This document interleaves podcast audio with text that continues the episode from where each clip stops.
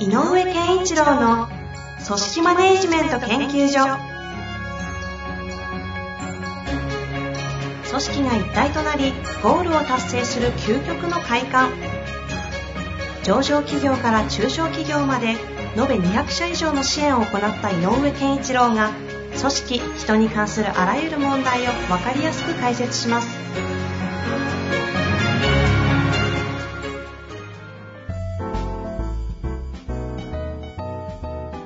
こんにちは、遠藤和樹です。井上健一郎の組織マネジメント研究所。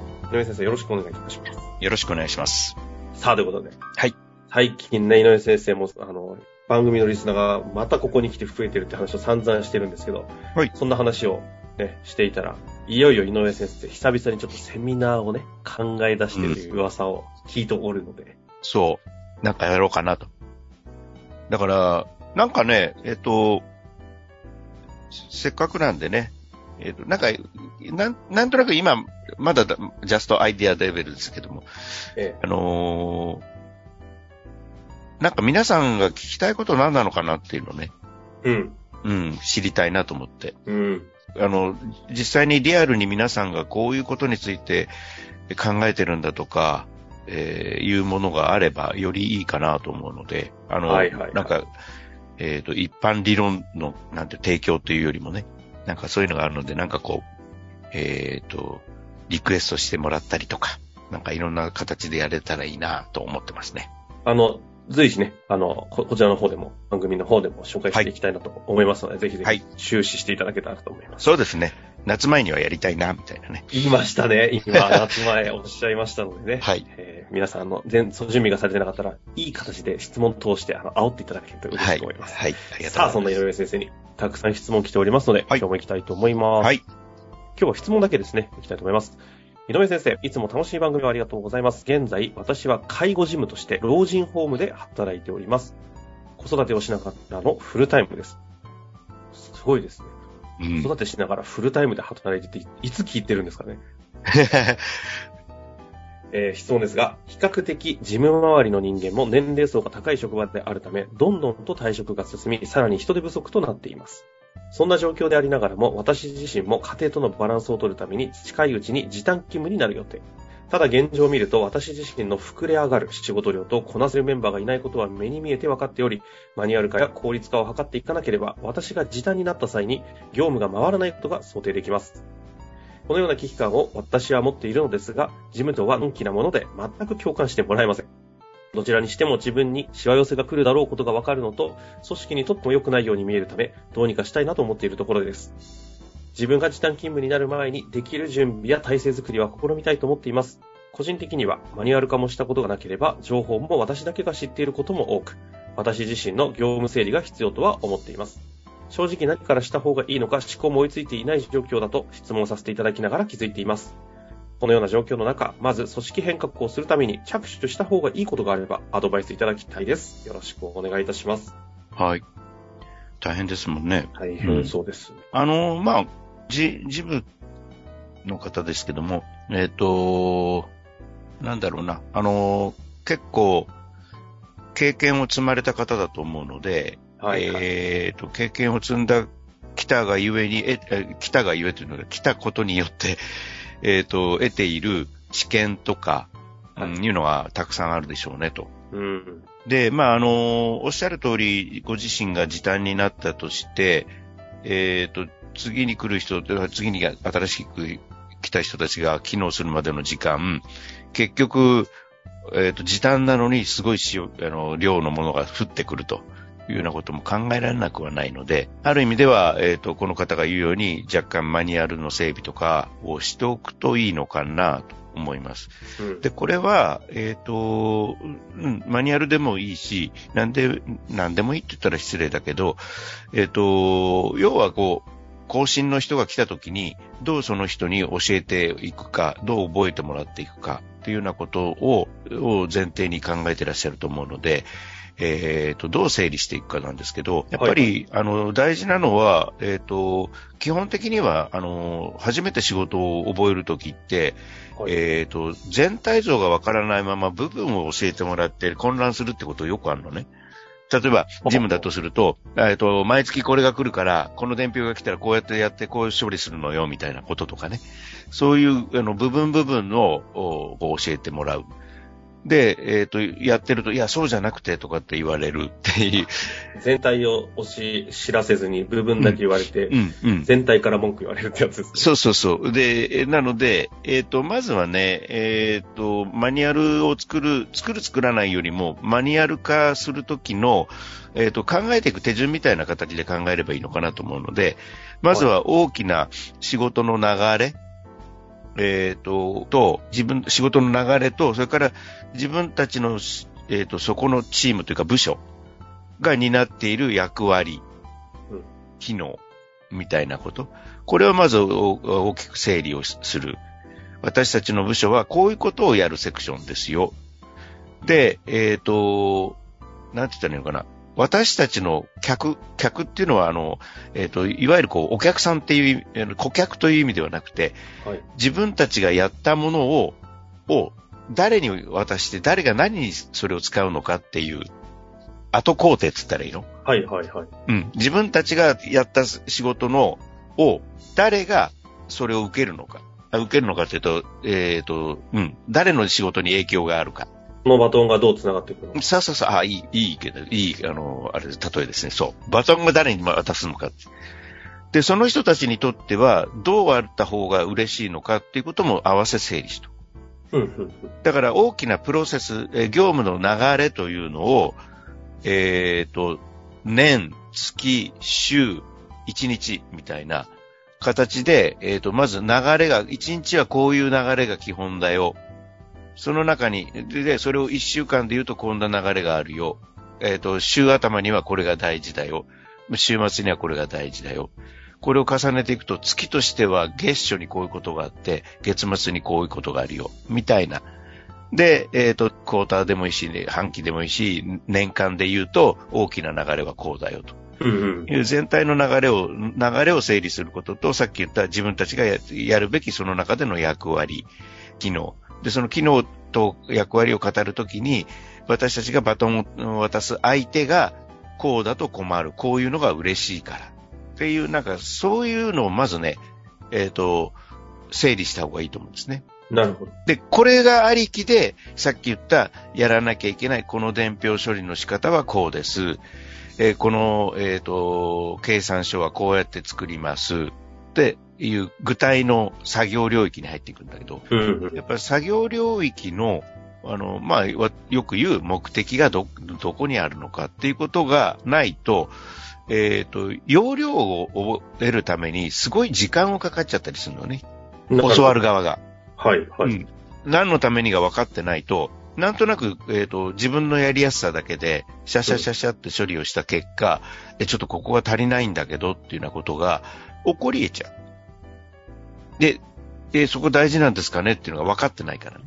はいはいはい。うん。だから何が大事かを大切に、あの、教えと、をまず整理しておくということだけをまずや、やるだけでも、えっ、ー、と、だ、どなたかが入ってきたときに、えっ、ー、と、仕事を覚えるのは早くなると思う、ね。だから、まずはそこを、この人は何からやったらいいかなっていうことで言うと、今の3点の視点、えー、業、自分たちの仕事の流れ、それと、えっ、ー、と、組織において自分たちが担っている役割、そして果たさなければいけない機能。それと、えっ、ー、と、自分たちがやった仕事を誰が受けるのか。で、その人にとってはどういう位置にこの仕事はあるのか。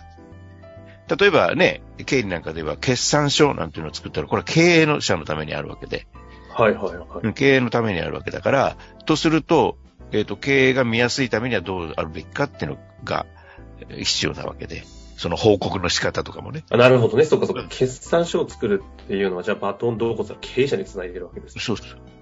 とか、えっ、ー、と、例えばその、えっ、ー、と、介護保険の申請なんていうのは、うん。やっぱり、えっ、ー、と、例えば、あの、相手先、保険を申請するあの機関に対して、えー、渡さなきゃいけないと同時に、えー、それをもとに、えっ、と、経理が、えっ、ー、と、ある種仕分けをして、えっ、ー、と、正しい帳簿にしていくっていうことがあるので、どこの部分だけは絶対間違っちゃいけないかっていうのはそこで出てくるわけね。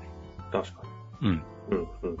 変な話、ね、あの、例えばだけどさ、あの、変な話、3月3日と3月4日の記入の間違いは大きな影響はないけど、2月28日と3月1日の記入の間違いは大きな月度の違いがあるので、うん、うん。大きな影響があるとかね。例えばだけどさ。また、ましてや、決算だったみたいなね。そうそうそうそう。だから、みたいなことがあるので、どこの部分が大事なのかっていうのは、そういうことをこう大前提として置いておくと、あのー教えやすくなる。で、この方の、で、なんでこれを言うかっていうと、この人がマニュアルを作ろうとするときに、何をつ書いたらいいかが分かりやすくなると思う。はあ、はあ、はあ。うん例えば、えっ、と、ある、ある事務の処理について、マニュアルにしても、それは多分作業面のマニュアルを作ることになると思うんだけど、ただここは赤赤字で、ここは最大注意ポイントとか、なんかそういうことを教えてあげられやすくなる。そっか、だから、マニュアルを作るときに、その、やることっていうところというよりも、その、全体の流れ、流れ。で、あの、井上先生の言葉をリピートしてるだけでちょっと今一瞬恥ずかしくなりそうなんですけど、はい流れと、そして、その与えられているその仕事におけるその役割、機能、まあ、責任もということそうですよね。こと、そこでと、とどまらず、そのやった仕事というのが、その前後、まあ、それが前後なのか、上下なのかわかりませんけど、その、つながるバトン先としてどういう形でつなげていくのか、っていうところを前提にマニュアルを落としていくと。そう。これ、あの、あえ、あえて聞きますけど、聞きたいんですけど、な、なんで、ここのポイントが大事というふうにおっしゃってる、その背景は何かあの、事務のお仕事をしてるときに、えっ、と、案外、作業っていう方だけで、えっ、と、仕事がす、を進めちゃうことが多いのよね。ただ、経験を積んでる方は勘どころとしてそれ、さっき私が言ったことがわかるわけ。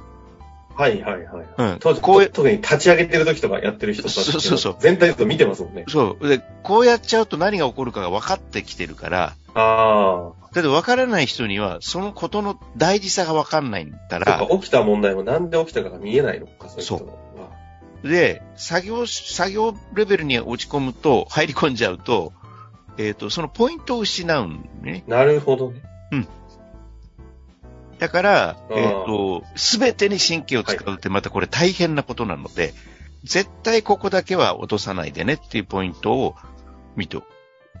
ああ。だからその流れとか、その関係者の次の先っていう観点からここが絶対大事っていう話で、そこを単体で大事なんだよと。はいそのさっき井上先生がおっしゃってた、あの、2月28が大事と言われるよりも、月度月度でここがどうこうだっていう全体像があった上で言ってくれるだけで、全然違う。まあ確かに意味が違いますもんね。昔ね、変な話だけど、うんあの、僕があの、えっ、と、なんていうの、アシスタントディレクターとかやってる時代に、あの、まあ、えっ、と、いわゆるこう、歌詞カードとかジャケットとかのがあって、はい。そこをこう、構成するわけですよ。原稿の。例えば、えっ、と、歌があって、えっ、と、歌詞の内容が誤色がないかとか、えっ、と、構成するのね。で、確かにアーティストの歌詞のワード一一文字待ってたら終わりますもんね。うん。でう、んで、よく自分が犯したミスっていうのは、なんだ？細かい歌詞の間違いじゃなくて、おう、タイトルとかでかいところ間違いやすいの。マジ？うん。なぜかっていうと、構成っていう一一文字一文字に入り込んじゃって作業者になっちゃってるから。おだって、もっと大事なのはタイトルってわかっ、タイトル絶対間違っちゃいけないってわかるわけじゃない。うんうんうんうん。で、これ読む人はどういう、なんどう読むのかと。もちろん歌詞の内容も間違っちゃいけないんだけど、なんかね、当たり前のように大きな文字で書かれてるとこって、ふーって見落としたりする。作業者だから。細部に入ってるから、目が。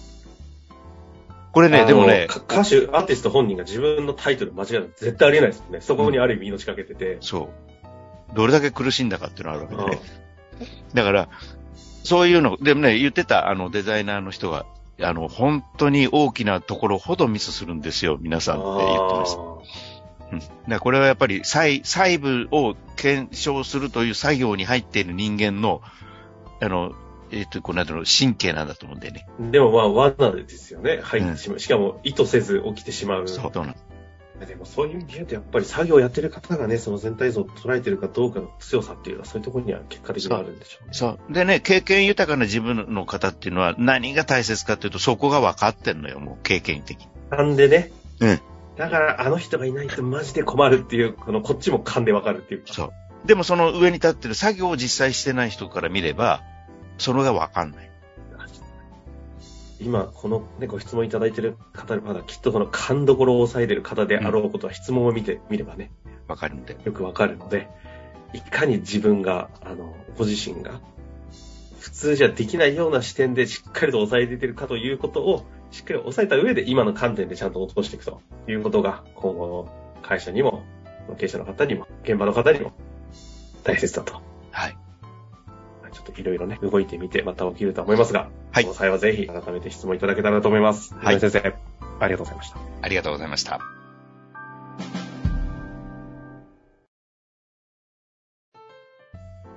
本日の番組はいかがでしたか？